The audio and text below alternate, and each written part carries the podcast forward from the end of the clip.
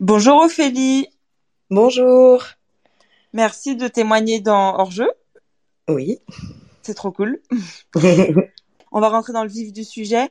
Je vais te laisser euh, te présenter, s'il te plaît.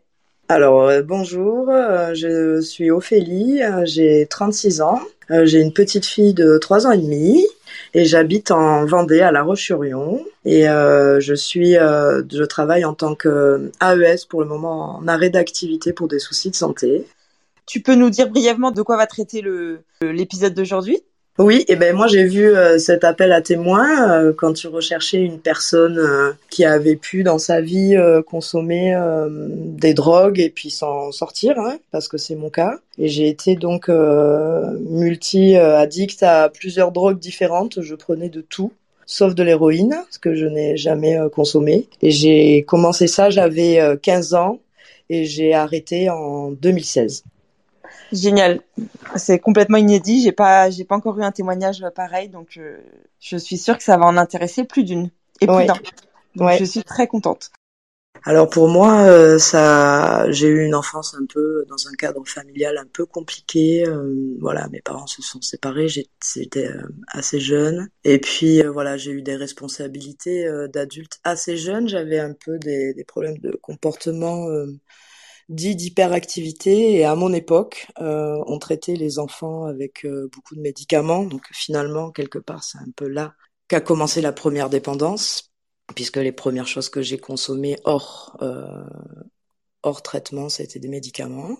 Donc, ayant une, une, enfance un peu difficile, avec beaucoup de responsabilités, je décide à, l'été de mes 15 ans de demander à ma mère de m'acheter euh, du matériel de camping en lui disant euh, on va en camping avec des amis euh, cet été à Arcachon puisque à l'époque j'étais en dessous de Bordeaux à la Réole donc on décide je lui dis je veux du matériel etc donc elle m'achète tout le matériel.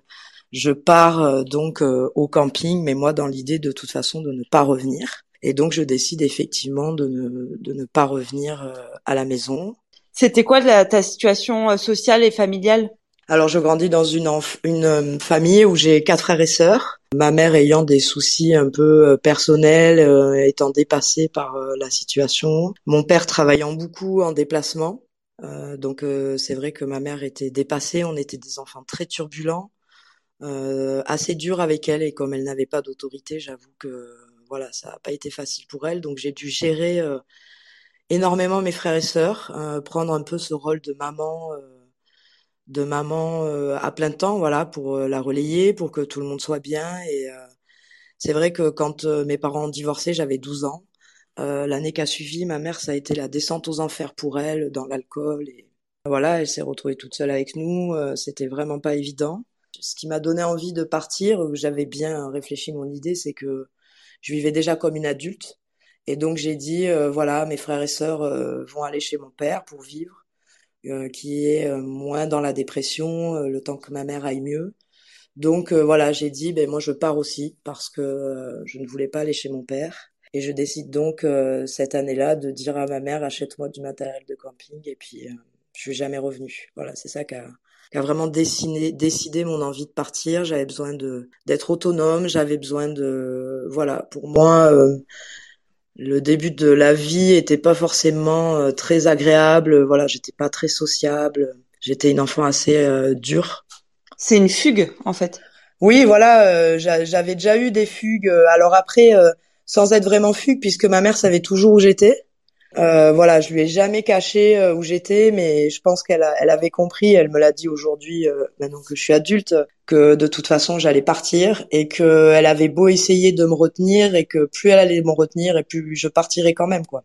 Et donc, et les amis avec lesquels tu décides de partir à 15 ans, ils ont, eux, ils ont quel âge? Tu, c'est quoi, c'est des amis de l'école, Alors, c'est des amis pas du tout que j'ai rencontrés euh, par des fréquentations parce que j'allais beaucoup en concert, je faisais beaucoup le mur pour aller en concert à 12-13 ans et j'ai rencontré un groupe de jeunes euh, d'une vingtaine d'années en fait. Donc plus vieux que moi, j'ai toujours été avec des gens beaucoup plus vieux et qui me disent euh, ben nous on a réservé un camping à Arcachon cet été, si tu veux, viens avec nous par un mois. Donc j'ai dit ben ouais, je vais partir et je vais en profiter pour pour pas revenir quoi. Voilà, donc c'est pour ça que je, je, me retrouve à partir avec ces gens que d'ailleurs aujourd'hui je ne vois plus du tout. Hein. Comment ça se passe du coup avec ces gens-là? Très bien, on fait un mois de vacances super. Euh, ils étaient à la rue dans des squats sur Bordeaux. Déjà, j'ai menti sur mon âge, hein, bien évidemment. Je mentais toujours sur mon âge pour pas que les gens appellent la police ou euh, voilà parce que ça peut faire peur. Hein. Donc en général, je disais toujours que j'avais 16-17 ans. Euh. Et donc à la suite de cette euh, ce mois de vacances, super. Hein, alors on vivait effectivement. ils faisaient des spectacles de jonglerie pour avoir de l'argent. Alors on volait dans les supermarchés. Alors là, à cette époque-là, moi je prenais déjà par inhalation les cachets que j'avais sur prescription médicale. Et donc eux prenaient de la drogue dure, ils prenaient de la cocaïne, ils prenaient de l'héroïne, etc. Et donc là, moi, je m'étais contentée, moi, de ce que je prenais avec beaucoup d'alcool, beaucoup de consommation d'alcool. À 15 ans? Ouais. Et quand tu dis par inhalation, ça veut dire quoi? Ça veut dire que tu les pilais et... Je les prenais par le nez, ouais, c'est ça. Ouais, d'accord. Et euh, je rythmais ma journée comme ça. Hein. Je commençais la journée en écrasant mon cachet de l'exomile et en ouvrant une bière, quoi. Des médicaments que j'avais depuis mon enfance, finalement, hein, puisque mon hyperactivité a été traitée comme ça. Et avant de partir euh, à ce camping-là, tu avais déjà pris de l'alcool? Ah oui, oui, oui, moi j'ai une consommation d'alcool. Alors c'est vrai que chez moi en plus mes parents faisaient beaucoup de la fête. Mes parents font de la musique, mon père joue tous les instruments, tous ses amis faisaient de la musique. Donc c'est vrai que c'était quand même une ambiance. Euh, l'alcool est de mise en fait. Je veux dire, euh, pour nous c'est normal. Euh, dans le Bordelais, moi ma famille font du vin, c'est normal de boire en fait. Donc finalement ce rapport à l'alcool a toujours été libre.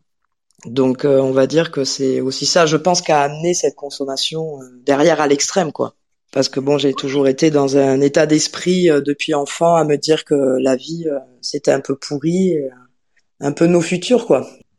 À cette époque-là, voilà, je, je partais pas avec un but d'avenir quoi. Je voulais pas d'enfants, ah voilà. C'était quoi ton but? Mon but, vivre, vivre et profiter en fait. Le but c'était de partir en fait, et je me suis laissé porter au gré des rencontres euh, que j'ai fait tout au long de ce parcours d'ailleurs. Parce que donc du coup les, les, les vacances se terminent, tes amis, enfin le, le groupe euh, de personnes que tu avais rencontrées, eux ils retournent dans leur euh, dans leur vie. C'est quoi? C'était un squat, c'est ça? Mais c'est ça, ils retournent dans un squat qu'ils avaient à Bordeaux et quand ils m'ont dit bah, qu'est-ce que tu fais, qu'est-ce que qu'est-ce que tu vas faire derrière et tout, comme t'es dehors, si tu veux, nous on a un squat qui est ouvert à Bordeaux, donc tu peux venir avec nous. Il y a pas de souci quoi qui me prennent un peu avec eux. Euh, c'est vrai que autant euh, ils pouvaient se droguer, autant c'est des gens qui me surveillaient vachement, quoi. Voilà, qui se débrouillaient pour que je mange tous les jours et que euh, je suis tombée, on va dire, on va dire par chance avec des gens qui m'ont pas mis de seringue dans le bras parce que c'est des choses qui se font beaucoup ça sur les jeunes filles du moins qui m'ont appris à me battre parce qu'ils m'ont dit il faut que tu saches te battre t'es toute seule à la rue enfin voilà qui m'ont appris les règles de vie dans ce monde-là en fait que je connaissais pas du tout hein parce que j'étais une enfant hein.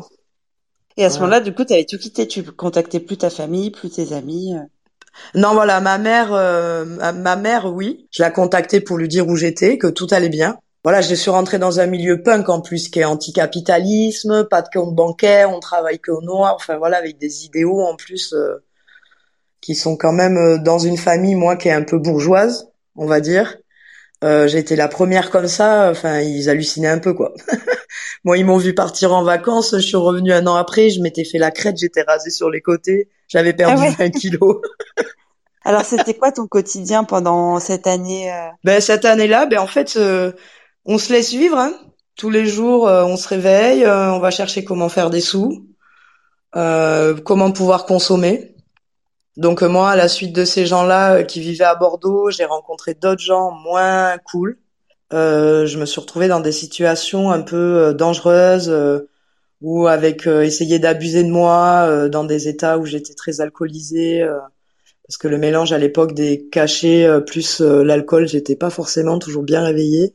Et j'avais commencé un petit peu à consommer de la cocaïne que je me procurais par le biais des gens que je rencontrais en fait. Ça a commencé comme ça et puis après j'allais en tous les week-ends en soirée, en concert ou en, teuf, qui sont des fêtes électroniques en, en extérieur, des fêtes libres. Où euh, ben là effectivement je consommais euh, tout autre type de stupéfiants euh, qu'on pouvait trouver, des extasies, du speed, de la kétamine, euh, du LSD. voilà, j'ai commencé, j'ai commencé tout de suite très vite finalement.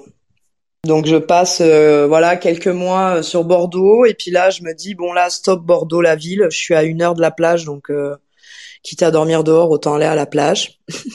j'ai repris mon petit sac à dos, j'ai dormi, je dormais donc sur la plage. Le matin c'est là que j'ai rencontré mon meilleur ami que j'ai toujours aujourd'hui, euh, voilà, qui consomme plus non plus, qui est papa, qui a son entreprise, voilà, qui a complètement mmh. aussi, qui s'est rangé aussi comme moi finalement tu dormais à même euh, à même le, le sable? Enfin, C'est ça, j'avais un petit duvet.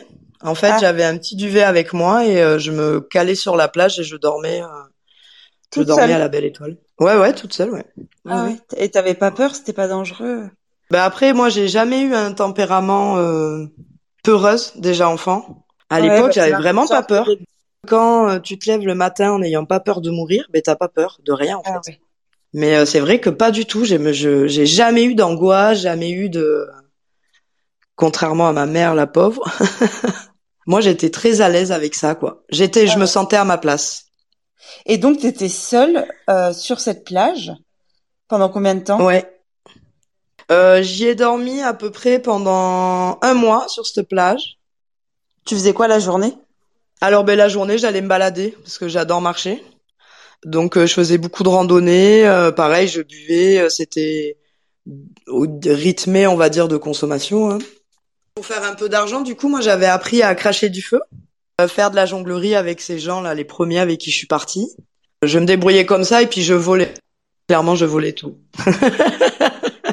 que voilà, on se lève le matin, on a envie de boire, on va à Carrefour ou Leclerc ou ce qui est ouvert, on achète un paquet de chips et on a volé une bouteille de Ricard, quoi. ça fonctionnait comme ça, quoi. Et en étant dans une mentalité en plus avec des gens euh, anticapitalistes, aller voler à Leclerc, c'était normal, quoi. En fait, je faisais vraiment ce que je voulais, quoi. Et puis après, mais ben, du coup, j'ai rencontré. T'avais pas encore rencontré ton meilleur ami euh Non, j'avais pas rencontré mon meilleur ami. Et en fait, lui, je l'avais rencontré sans le rencontrer. C'est qu'il travaillait à la ville quand il passe le rouleau le matin avant que les touristes arrivent là, à 6 heures du matin. Donc tous les matins, il me réveillait donc ça a commencé comme ça et puis en fait petit à petit il a fini par il a fini par venir me parler.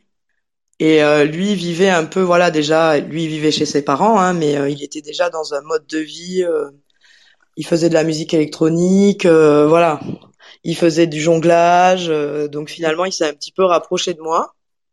Et puis il a su que je dormais sur la plage donc après ça ben il m'a montré des endroits où je pouvais aller dormir.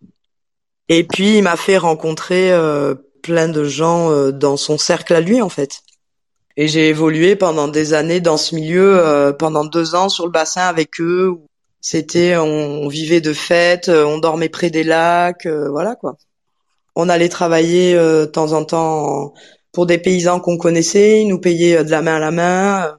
voilà, on arrivait tous à s'en sortir parce qu'on vivait, on vivait vraiment en communauté quoi. Par contre avec le partage de ce qu'on gagnait. Si je gagnais euh, 10 francs, je partageais avec les personnes avec qui j'étais en fait. Et c'était à nouveau un squat? Alors on a été en squat, oui. Et puis ensuite, euh, j'ai rencontré des gens qui avaient des appartes. Donc euh, j'ai pu avoir un appart. Parce que de fil en aiguille, euh, après moi j'ai commencé comme je consommais, j'ai rencontré des dealers assez importants. Donc je me suis mis à faire à faire de la vente euh, pour avoir de l'argent. Donc j'avais de la, des rentrées d'argent importantes. Donc je me suis loué après un petit appartement euh, à Arcachon. à quel âge? Euh, J'avais 17 ans. Donc c'est vrai que cette vie en communauté, euh, enfin moi j'en ai des, j'ai aucun regret de tout ce que j'ai fait, hein, de toute façon. Donc c'était drogue tous les jours? Tous les jours, alcool tous les jours. C'était quoi comme drogue du coup? Alors le plus souvent c'est de la cocaïne quand même. Euh, parce que voilà, c'est vrai que ça, euh, tu, si t'en as une consommation en journée, euh, tu peux passer ta journée normalement en fait. Voilà. Et après, on prenait beaucoup d'hallucinogènes, de LSD. Ça pouvait nous arriver, on se levait le matin, on était dans un délire, ouais, on va se promener dans les bois, on prenait un acide et c'était parti quoi. Donc ça, on pouvait consommer à n'importe quelle heure de la journée. Voilà. Et tu ressentais déjà du manque un peu quand il y avait pas? Ben en fait, il y a jamais pas eu. Et on avait tellement des consommations, je pense, importantes quotidienne que finalement le jour où il y en a pas, ben comme t'es défoncé de tes jours d'avant, euh, t'as pas de manque. Le manque peut pas. Euh, le manque, je l'ai eu quand j'ai arrêté en 2016. Et tu fumais Ouais, je fumais, ouais. Et ça, alors en plus, je fumais beaucoup de clopes. Euh, j'ai arrêté de fumer quand je suis tombée enceinte, mais je fumais deux paquets par jour à peu près. Et ensuite, je fumais des pétards pareil autant quoi. Et je collais des douilles à l'époque. C'est quoi? C'est on faisait des espèces de systèmes avec des bouteilles d'eau, des tuyaux d'arrosage pour que avec une petite où on mettait notre consommation dedans dans un petit truc en fer. Ah oui, on je aspirait, ouais, voilà, ouais, pour on fumait comme ça un peu. Ça augmente. on fumait ça. Quoi. Encore plus la défonce, quoi. Voilà, c'est ça. De toute façon, le, on était, on a beau dire ce qu'on veut. Hein. Moi, si je suis tombée dans ça, c'est parce que j'étais dans dans un truc de destruction, quoi, d'autodestruction, hein, complètement. Hein. Et à ce moment-là, tu dirais que tu avais plutôt un bon moral ou tu Ah, j'étais hyper bien. Ah ouais, t'étais bien, c'est ça qui est c'est ça qui est dingue. Ouais, c'est ça qui est dingue et que je me suis tellement libérée, j'avais tellement, je pense, besoin de me libérer de mon enfance que euh, j'étais et puis j'étais avec des gens vraiment, j'ai eu de la chance. Hein. J'ai toujours été euh, auprès de gens qui étaient très solaires. Après ça, moi, je sais que je suis partie faire des saisons dans le sud-est de la France. Euh, et on vivait sur des terrains saisonniers. On travaille ensemble, on mange ensemble, on dort ensemble, on fait la fête ensemble. Il y avait du partage, il y avait de l'entraide. Ouais, en fait, c'est pas la vie euh, de comme on comme on pourrait s'imaginer par exemple à Paris ou en banlieue parisienne qui est très dure où il fait froid. C'est ça. Ouais. C'est ça. Moi, j'avoue que quand déjà j'étais à Bordeaux en ville, euh, j'ai dit mais je suis à une heure de la plage, faut pas que je reste en ville en fait. Tant qu'à dormir dehors, autant être dans des espaces verts, être euh, dans de la nature. C'est il y a quand même, je pense, moins de violence. Là où j'ai rencontré le plus de violence, c'est quand j'ai été dans des villes à Lyon aussi, euh, Toulouse. Euh. Quand il fait froid, enfin parce que même dans le sud, euh, l'hiver il fait froid. Ben ouais, mais du coup l'hiver tu consommes plus quoi. Mais tu passes quand même tes nuits dehors. Ouais. Ah oui oui. Ouais, ouais. Hmm. Moi j'ai dormi Et comment tu fais pour aller aux toilettes par exemple? Ah ben alors là en ville, alors moi j'ai toujours été hyper propre. moi j'ai je comprenais pas les gens qui étaient à la rue qui sentaient mauvais. Euh, parce que justement, d'autant plus en ville où euh, tu, il y a des énormément d'associations pour se doucher, etc. Les toilettes, ben toilettes publiques, et puis autrement, ben entre deux buissons ou entre deux voitures. Hein. et les douches, ouais, c'est des associations, tu peux. C'est ça. Ouais. Et si jamais j'étais euh, que je me posais dans un village ou quoi, j'allais dans tous les cas me rapprocher du centre social et on y propose toujours d'aller se doucher dans les gymnases, par exemple, des choses comme ça. Quoi. Et t'as jamais eu de problème avec la police? Bah alors là, si, mais alors là, si, des gardes à vue, j'en ai fait, mais ah oui. À Bordeaux, il y a des endroits, je leur mettais tellement le bazar qu'ils me relâchaient, quoi. Ils disaient non, vas-y, casse-toi, quoi. Donc euh, voilà, Arcachon, ils alors ils pouvaient pas faire grand-chose après. Ben c'est ça, c'est hmm. ça, ils pouvaient pas faire grand-chose. Et après, quand j'ai été majeure, euh, on se faisait arrêter pour euh, de l'ivresse sur la voie publique. Euh, beaucoup des gardes à vue pour des vols dans des centres commerciaux. Donc tu vois des juges, mais alors euh, aujourd'hui la justice pour les mineurs c'est pareil, c'est plus léger qu'un majeur, mais alors à l'époque il y avait très peu de législation au final. Ils appellent les parents, donc euh, ils rencontraient ma mère. Moi j'avais des éducateurs hein, évidemment jusqu'à mes 18 ans. Il y a un juge qui a dit euh, à ma mère vous êtes pas apte, on lui met un éducateur. Mais alors l'éducateur sur de mes 12 ans à mes 18 ans, il a dû me voir deux fois quoi. Parce que je lui donnais des faux rendez-vous, je lui disais je suis à tel endroit, il se déplaçait et tout, il faisait de la route alors que j'y étais pas du tout. Donc euh, malheureusement, à part m'enfermer quelque part, ils ont essayé hein, de me mettre dans un foyer. Euh, ils m'ont ils ont jamais gardé. Au bout d'un moment, ils se disent euh, bon ben qu'elle fasse le truc et puis. La juge, elle m'avait dit hein, parce qu'elle m'a vu plein de fois. Elle m'a dit ben quand tu seras majeur, je te mettrai en prison quoi. Heureusement pour moi, je me, enfin, je me suis fait arrêter plus tard. J'ai fait six mois, six mois d'enfermement pour du trafic de stupes. Voilà. Est-ce que tu rencontres quelqu'un? Alors oui, j'ai rencontré quelqu'un. Je l'ai rencontré la première fois que je l'ai vu, j'avais 13 ans. Euh, bon, lui, il, avait une vie de bandit, clairement. Donc euh, du coup, euh, lui, il m'a dit, mais non, j'avais fugué à l'époque et il m'avait ramené chez ma mère en me disant, mais c'est mort, quoi, t'as 13 ans, tu rentres chez ta mère, quoi. t'as rien à faire dans ce milieu-là, moi je te veux pas dans mes pattes, tu dégages, quoi. Voilà. Et du coup, je suis toujours restée plus ou moins en contact avec ce mec. Et quand euh, j'ai eu 18 euh, ans, je l'ai retrouvé dans une soirée et on s'est mis ensemble. On est presque resté ensemble pendant six ans. Ah ouais. Et avant ça, t'avais pas eu d'histoire? J'avais plein d'histoires, voilà. Mais euh, je trouvais pas l'intérêt de de euh, ouais comme je voulais pas de rendre de compte à quelqu'un voilà j'estimais que je m'amusais mais j'avais pas envie je suis j'étais jamais tombée amoureuse aussi hein. lui quand je l'ai vu la première fois j'ai dit waouh c'est lui quoi voilà quand je me suis mis avec lui finalement il a fini par céder parce que lui il avait quand même 15 ans de plus que moi j'ai fait un peu de forcing on va dire et puis il m'a fait comprendre que si je voulais être avec lui il fallait que je ça je vive comme il vit quoi il vivait comment? Bah lui, euh, voilà, pareil, hein, euh, pas de compte bancaire, euh, un vrai anarchiste, anti-capitalisme, anti-société, voilà, c'est. Et puis il faisait du business beaucoup à l'époque. c'est quoi? Des armes, de la drogue, de la prostitution, enfin voilà. Il... Nous, on s'est installé, on a vécu un peu en camion à droite à gauche. Et puis après, on a eu une proposition de logement par ma mère dans mon dans la ville de l'Aréole d'où j'étais native. Voilà, donc euh, du coup, ben, on a pris cet appartement. Lui, il travaillait euh, en agriculture et moi en restauration. Voilà, qui étaient les deux secteurs euh, où tu pouvais travailler au noir, où on ne te faisait pas de contrat, puisqu'on n'avait pas de compte bancaire. Hein. Et donc, vous vous êtes installé au bout de combien de temps Oh, on s'est installé assez vite parce qu'en fait, je l'ai rejoint dans le Lot-et-Garonne. Lui, à l'époque, il squattait un peu chez ses parents. Il était entre deux saisons. Et puis après, on est parti faire des saisons agricoles, en fait, ensemble. Donc, c'est allé très vite. Finalement, du jour où je l'ai retrouvé, ben je l'ai pas quitté quoi. Mais t'as quitté les autres gens avec qui t'étais du coup? Complètement. Je suis partie quoi. J'ai dit de toute façon, ils le savaient. Moi, je faisais ma route. Hein. Euh, j'étais déjà partie avant ça, euh, faire des saisons. Enfin voilà, c'est vrai que j'étais très autonome. Euh. J'étais dans plein de groupes de gens, mais j'étais toute seule quoi. Dans tous les cas, j'ai toujours fait en fonction de moi et jamais en fonction des autres en fait. Et donc du coup là, avec ce mec-là, donc vous vous emménagez donc dans, dans, cet appartement et vous vivez de, de job comme ça. Donc vous passez quand même six ans ensemble. Comment ça se passe et puis pourquoi ça se finit? Lui, il prenait de l'héroïne. Alors il se piquait pas. Moi, quand il s'est mis avec moi. Et lui, il buvait aussi, hein, plus que moi même. On buvait pas de café, nous, on buvait que de la bière. On buvait de la 8-6. Et c'est le premier, la première personne que tu rencontrais qui prenait de l'héroïne? Oui, moi, j'aimais pas ça parce que c'est une drogue qui est pas du tout euphorique en fait. Euh, c'est une drogue euh, qui endort les gens.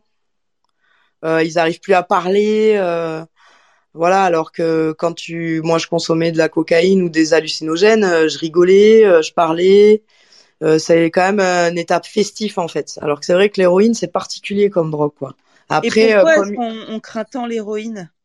Parce que l'héroïne à arrêter, c'est vraiment compliqué en fait. Euh, l'héroïne, le sevrage et euh, lui, je sais qu'il s'est sevré quand on était ensemble. Euh, ça a duré un mois, voilà, c'est très compliqué physiquement quoi. Ça agit pas sur les mêmes choses en fait dans le cerveau. Et la cocaïne, le manque, il est pas physique en fait. L'héroïne, c'est vraiment ça te, comme les morphiniques quoi, ça te rince en fait, ça te, détruit encore plus quoi. D'ailleurs, les, les gens qui arrêtent l'héroïne, moi aujourd'hui j'ai des amis dans ce dans ce cas-là euh, ça fait 25 euh, ans qu'ils n'ont pas pris d'héroïne, mais qui sont sous traitement de substitution et n'arriveront jamais à arrêter ces, traitements de ah substitution. Voilà. Et, c'est quoi la euh, différence entre se piquer et inhaler? Je pense que c'est alors ça doit être plus plus violent au niveau de l'effet parce que c'est vrai que moi j'en ai vu se piquer les mecs ils ça se voit tout de suite dans leurs yeux dans c'est beaucoup plus rapide mais dans le sang quoi ils se l'envoient direct dans le sang mais du coup, voilà, on est, on vivait un peu notre train, voilà, de saison. Alors moi, ça a été dur. J'ai eu beaucoup de mal à être en couple, en fait.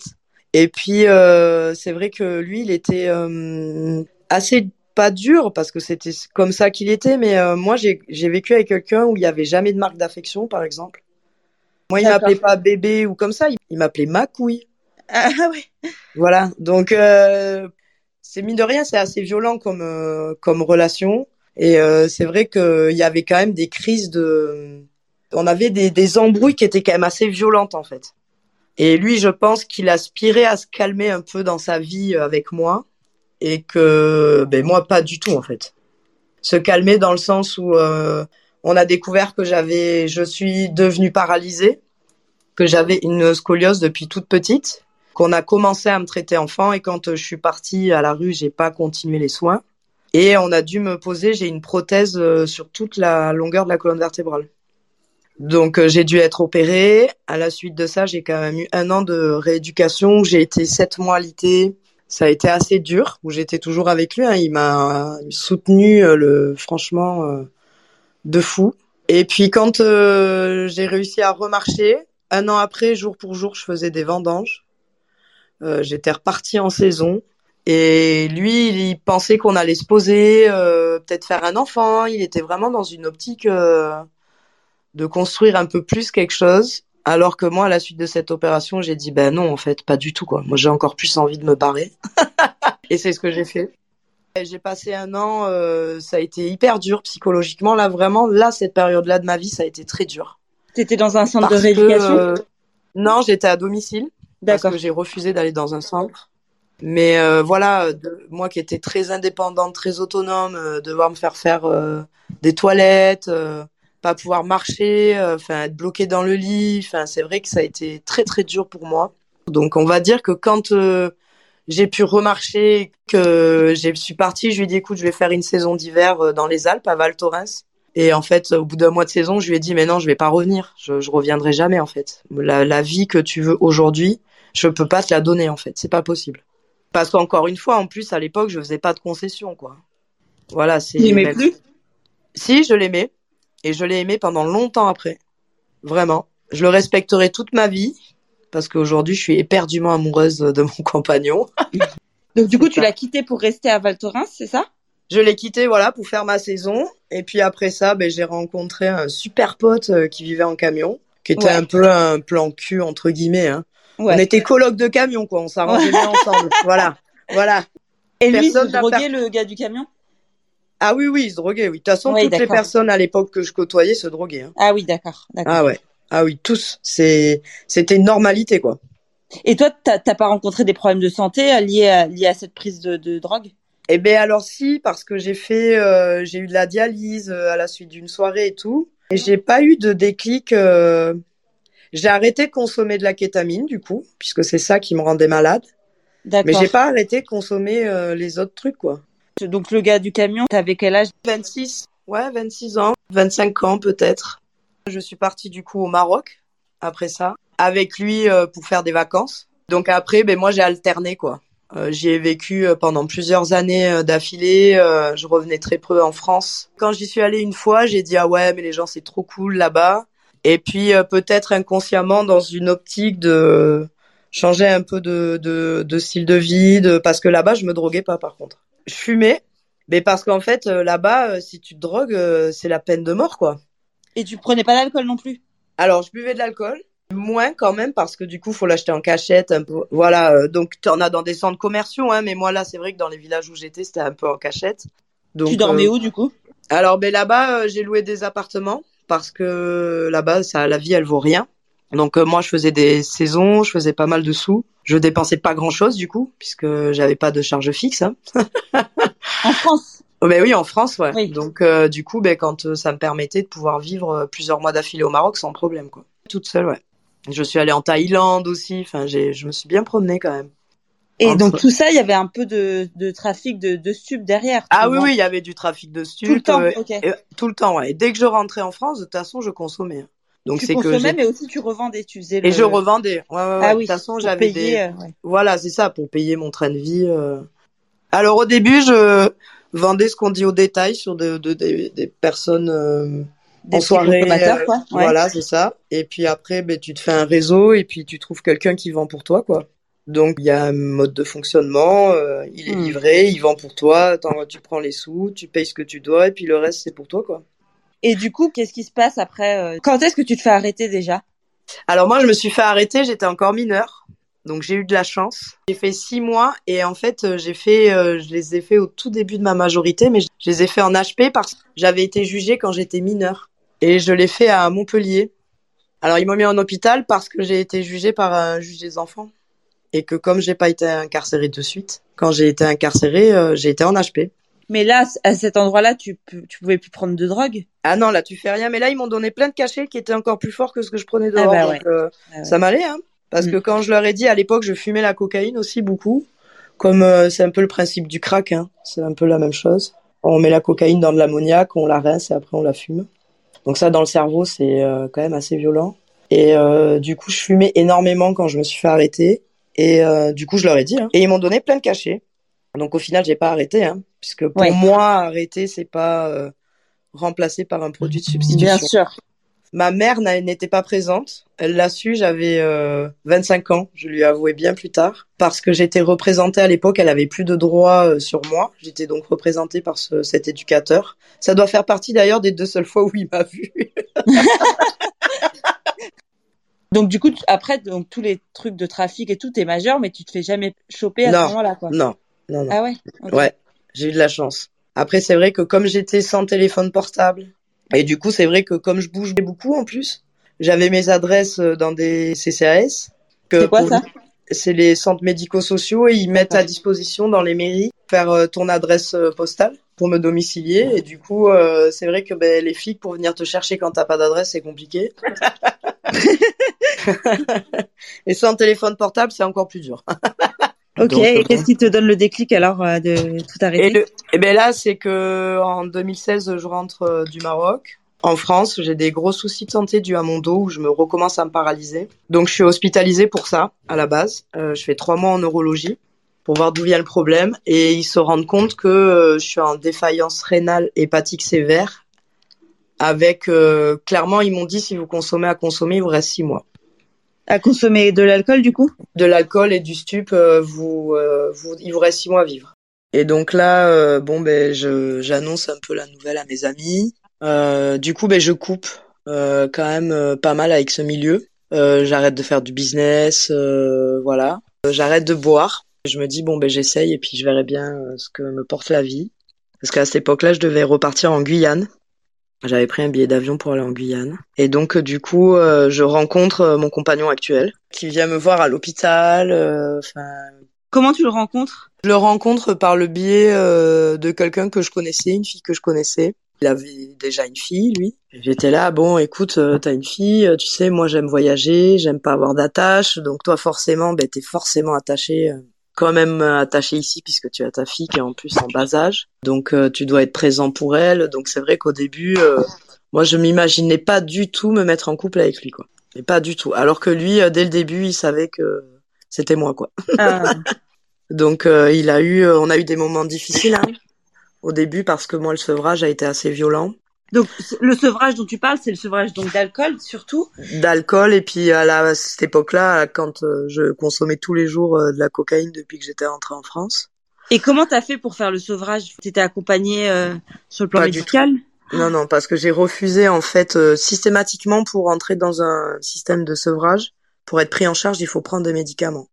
Si tu refuses la médicamentation, tu n'as pas accès aux soins psy. Donc euh, du coup, ben j'ai dit non, moi je rentrerai pas dans ce système-là. Donc ça a été assez dur. Hein. Franchement, j'avoue que la psychologie. Alors c'est-à-dire? Dur physiquement et puis psychologiquement parce que ça a été un sevrage de drogue, mais ça a été un sevrage de vie aussi.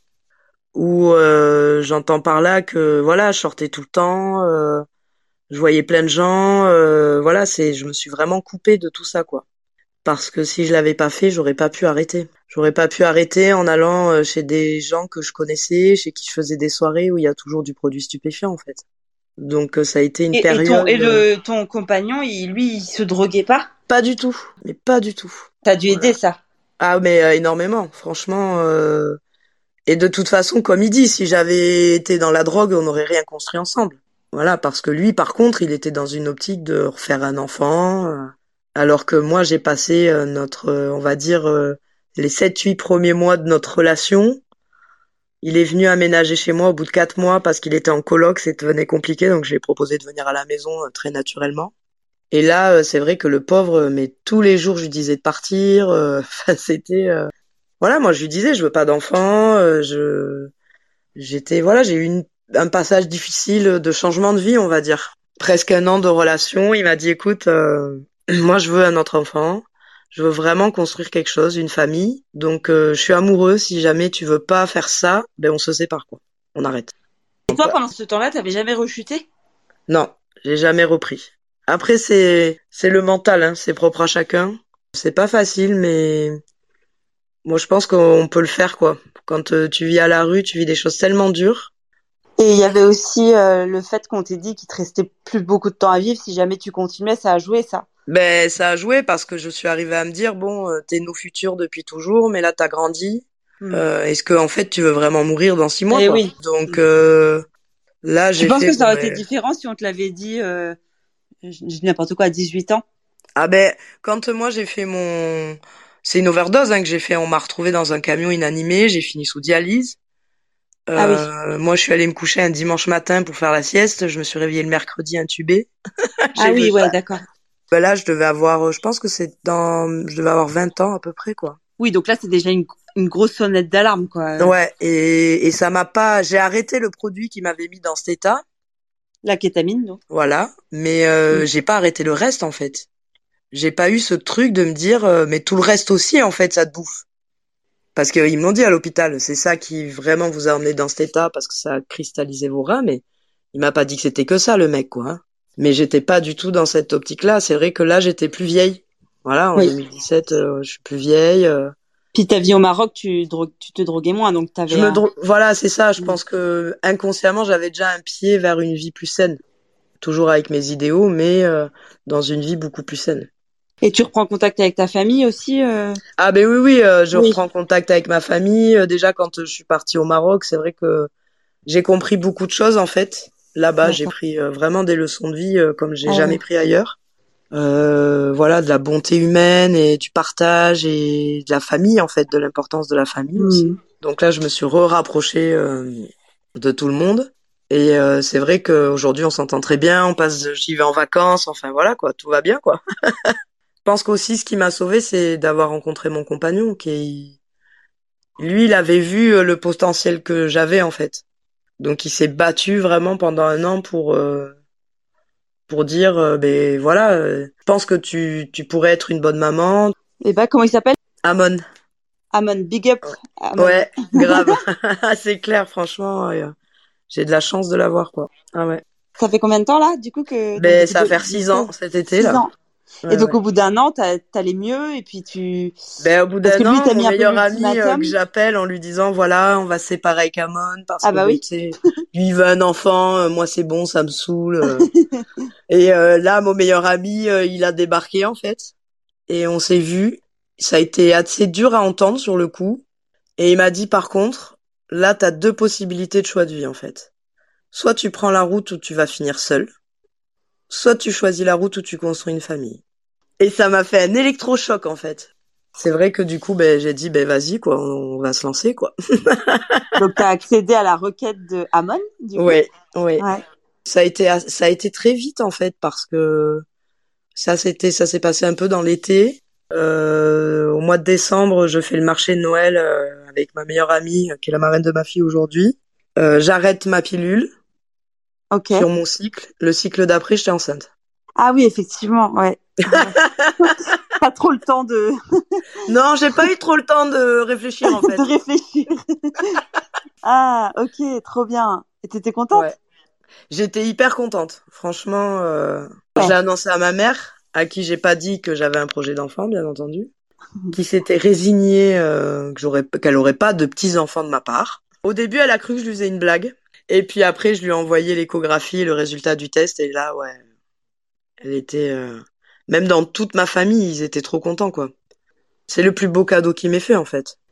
Et ah alors ça, ça, ça te fait raccrocher définitivement les gants euh, de la ah oui, oui. de la Ah là, pour ma fille, franchement, alors euh, je me, je m'octroie aujourd'hui parce qu'au niveau de ma santé, à part mon dos, c'est un peu toujours compliqué, mais au niveau de mes organes vitaux, ça va. Euh, Je suis dans une norme euh, plutôt pas mal, on va dire. Euh, mais du coup, euh, je m'octroie, voilà, de temps en temps pour l'anniversaire, pour le nouvel an, euh, voilà, une bonne fête avec les copains, mais juste une consommation d'alcool. J'ai jamais retouché de stupéfiants. Ah, et en dehors de ça, tu bois pas d'alcool? Ah non, non, non. Ah oui, d'accord, ouais. Non, non, je peux pas. De toute façon, ça me rend malade. Comme les alcooliques qui après ne retouchent plus à l'alcool, quoi. Ah oui, oui. Et puis de toute façon, comme je disais à mon compagnon, on en parlait il y a quelques jours, j'ai encore je pense que cette empreinte que j'ai en moi de la drogue, mais j'aurai toute ma vie en fait, toute ma vie je serai une droguée. Ouais. Tu guéris pas de la drogue en fait, c'est une lutte, c'est une lutte de chaque jour de pas retomber dans dans dans, dans ces démons là quoi. Et l'alcool aussi. Et l'alcool euh, pareil, et d'autant plus l'alcool que l'alcool il y en a partout. Euh, on fait un pique-nique, les gens emmènent de l'alcool. Voilà, je suis euh, catégorique parce que j'ai peur. J'ai encore ce truc de me dire c'est pour ça que je sais que c'est pas fini. Si je me remets à boire une bière tous les jours, c'est foutu, quoi. Je le sais. Et quand tu t'octroies parfois des moments Nouvel An, et, etc., des moments de fête, ça te fait pas replonger après dans les jours qui suivent Alors non, parce que je me prépare. Ah, ah vraiment mentalement hein, pour. Euh, ah ouais, je. Ouais. Voilà, je me dis euh, là euh, c'est ça, c'est une fête, on va bien rigoler avec les copains, ça va désinhiber pendant des heures, et puis demain c'est fini quoi. Et donc là t'as 37, 36 Ouais, je fais 37 cet été, oui. Et est-ce que tu tu projettes ou vous avez envie de faire un deuxième? On a envie, mais c'est vrai que là actuellement je traverse des petits soucis de santé dus à mon taux. Là, je suis en suivi. Après, si ça doit arriver, ça arrivera. C'est fou comment t'as changé de vie radicalement. Euh... Ah complètement, oui. Complètement. Et donc maintenant t'as un compte bancaire? Oui, voilà. Maintenant j'ai un compte bancaire, euh, j'ai un téléphone. Ouais. Et est-ce que t'as des euh, craintes euh, par rapport à des craintes ou des ou une attention particulière? Bon là elle est encore toute petite, mais est-ce que du coup tu tu veux surtout pas que ta fille elle elle prenne de la drogue ou de l'alcool Ah ouais, ça, ça c'est ma ah hantise, ouais. ouais. D'accord. Ouais c'est ma hantise. Après, euh, je resterai ouverte parce que surtout qu'aujourd'hui, ça arrive très tôt. Moi, je suis dans un système éducatif euh, positif et à l'écoute et de parler énormément. Donc, ma fille, elle est petite, mais un jour, cette partie-là de ma vie, je vais l'aborder avec elle. Et tu dirais que donc maintenant que tu as arrêté tout ça, tu es plus heureuse alors que tu avais quand même, en fait, ta vie, ça a été de mieux en mieux parce que quand tu quittes à 15 ans pour un milieu comme ça euh, qui est loin d'être facile et qui qui est un milieu de drogue, de rue et tout, mais tu es quand même plus heureuse euh, dans ce milieu-là que chez toi. Et après quand t'en sors, est-ce qu'à nouveau tu te dis plus heureuse que quand tu étais euh, dans ce milieu-là? Alors je je sais pas, je dirais pas plus heureuse, mais c'est différent. Mais aujourd'hui, je suis plus épanouie dans ma vie de maman que c'est sûr, c'est sûr parce qu'elle m'apporte quelque chose qui est dans ma vie de couple, quoi. Cet amour, cette. Euh... Mm. C'est la logique, en fait. Oui, voilà, c'est c'est ça. C'est une suite logique finalement. D'accord. Pour moi, euh, aujourd'hui, c'est une suite logique. Alors, c'était pas ma logique, euh, voilà. Euh, Mais il y avait aussi, genre, si tu changes pas, bah, tu vas mourir peut-être, quoi. Donc. Ben, c'est ça, quoi. Fais un choix aujourd'hui de vie, quoi. Ouais. Ça. Et assume-le. Donc, comme j'ai toujours assumé les choix que j'ai pris, ça m'a. Aujourd'hui, je suis épanouie, je me sens bien, quoi. Et tu regrettes pas ce que tu as vécu Ouais, ok. Je regrette rien. Ah Et si je devais faire les choses, je referais la même chose. Aujourd'hui, la personne que je suis, c'est grâce à, grâce à ce que j'ai vécu avant, en fait. Et aujourd'hui, je me trouve bien, je me sens bien. Voilà.